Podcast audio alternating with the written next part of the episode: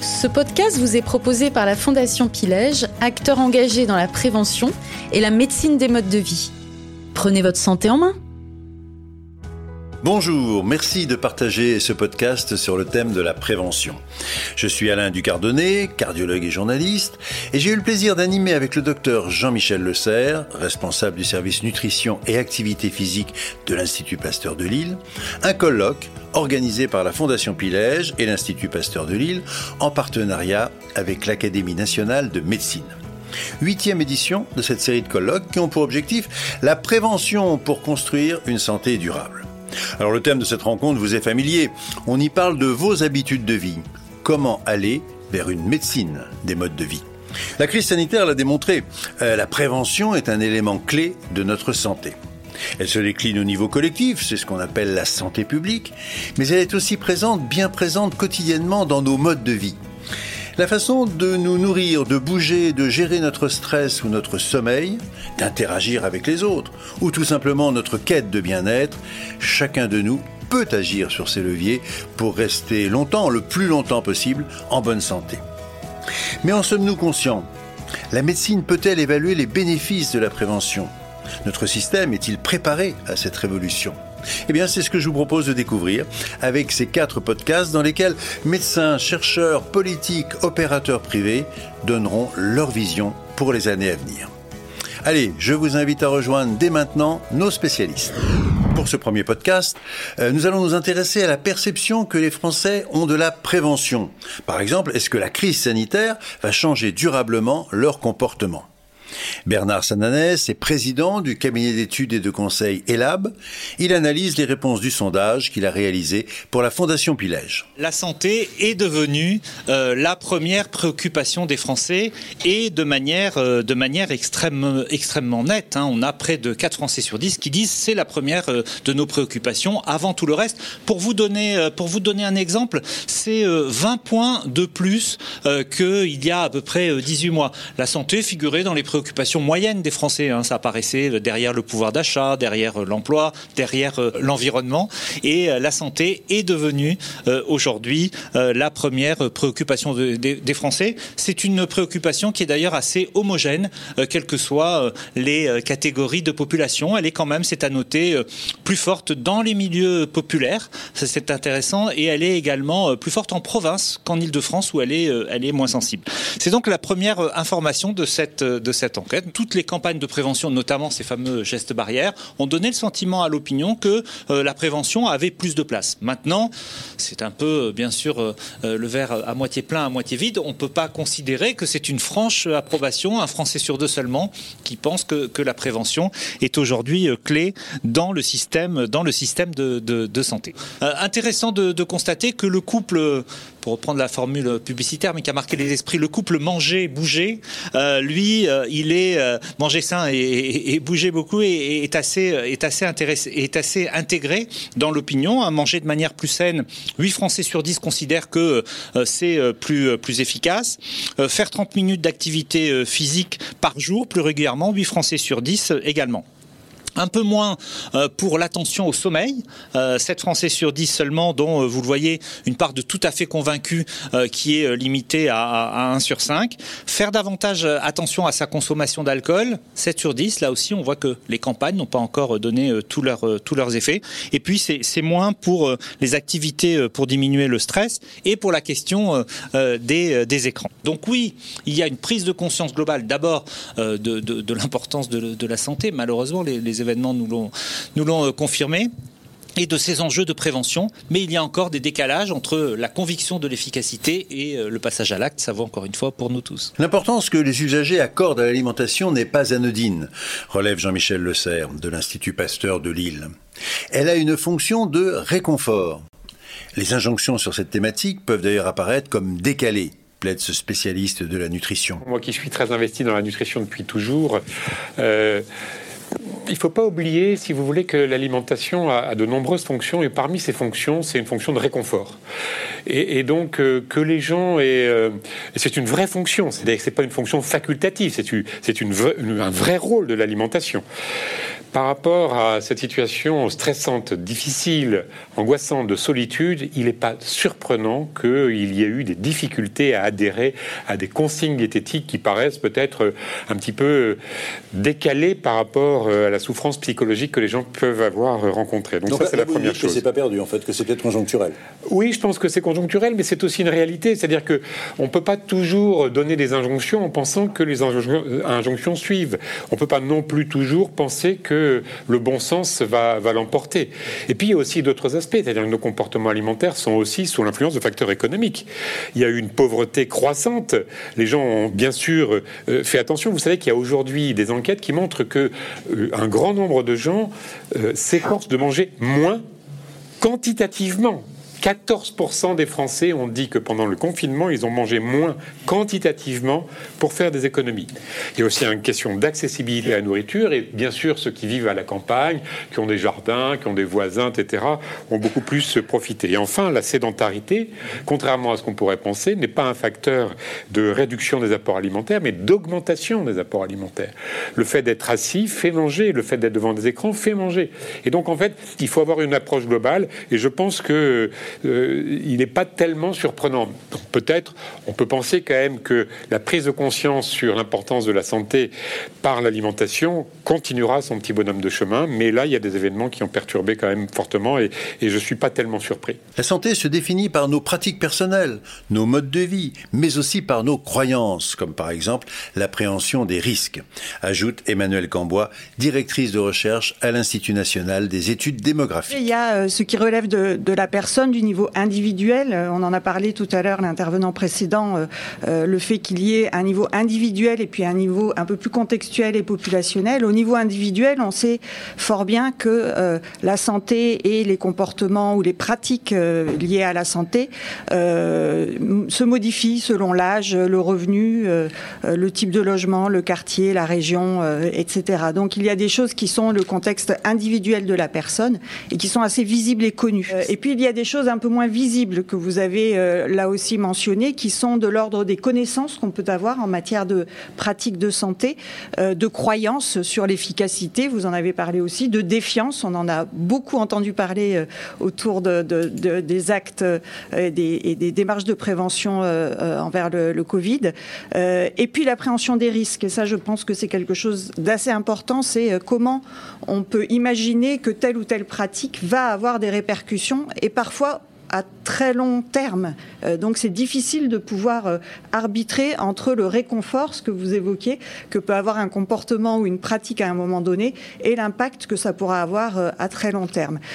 donc ce qui va formater, façonner en fait l'adoption d'une bonne pratique ou l'abandon d'une mauvaise pratique est très complexe Ce n'est pas entre les seules mains, comme je le disais ici, des personnes. Et ça relève aussi d'un contexte de vie, d'un contexte de travail exemple, euh, et puis plus généralement d'une organisation sociale qui vont faire qu'une personne, à un moment donné, euh, va euh, être plus encline à adopter des bonnes pratiques ou à abandonner de mauvaises pratiques.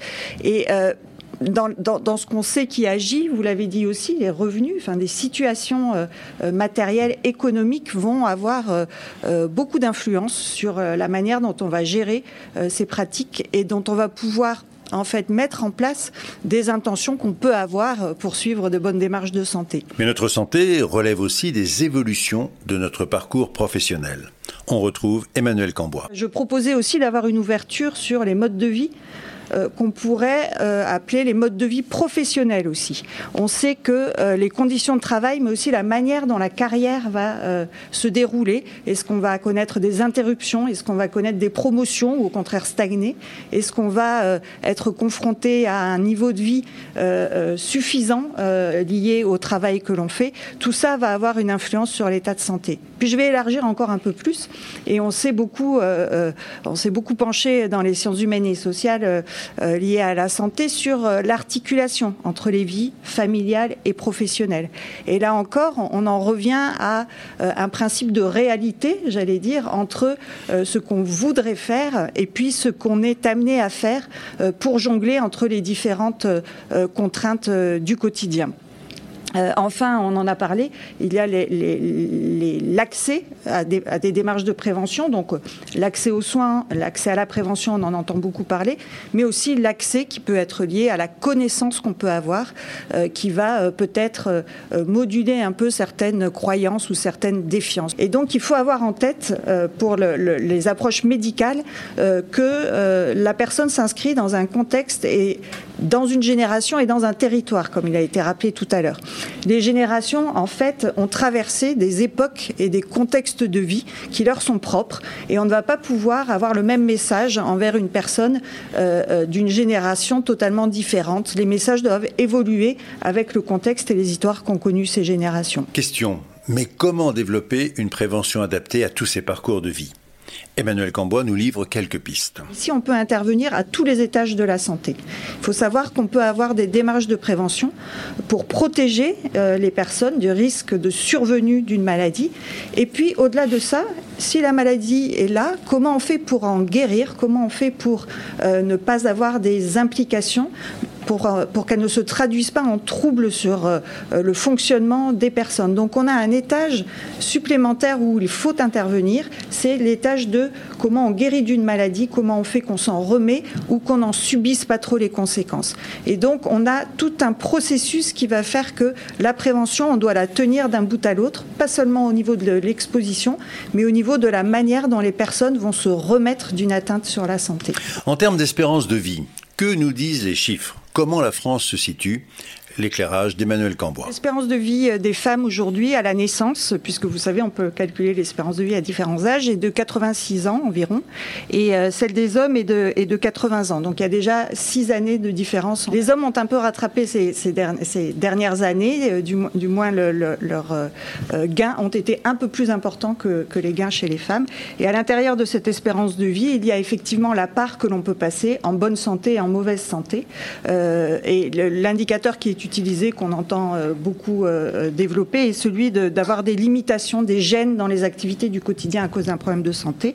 Et là, on retrouve des, chiffres à peu près équivalents, ou du moins beaucoup moins différents chez les hommes et chez les femmes, avec 64 ans euh, d'espérance de vie sans limitation d'activité chez les femmes et 63 ans pour les hommes. Si on prend l'inverse, l'espérance de vie en mauvaise santé, on voit que là, l'écart entre femmes et hommes est beaucoup plus grand, c'est-à-dire que quelque chose qui est peu connu, les femmes vivent plus longtemps, mais elles vivent beaucoup plus longtemps avec des problèmes de santé euh, qu'elles doivent gérer. Toutes les années supplémentaires de vie par rapport aux hommes sont des années de mauvaise santé euh, si l'on prend cet indicateur. Les hommes sont beaucoup plus exposés à des maladies qu'on dit létales, c'est-à-dire associées à un risque de mortalité très élevé, auxquels ils survivent euh, peu d'années, on va dire, euh, pour schématiser, alors que les femmes sont moins euh, atteintes par ces pathologies-là et du coup se retrouvent avec des maladies en revanche plus invalidantes. Et donc on a fait une autre analyse où on regarde parmi ces incapacités déclarées par les hommes et les femmes, quelles sont les maladies associées qu'on leur trouve.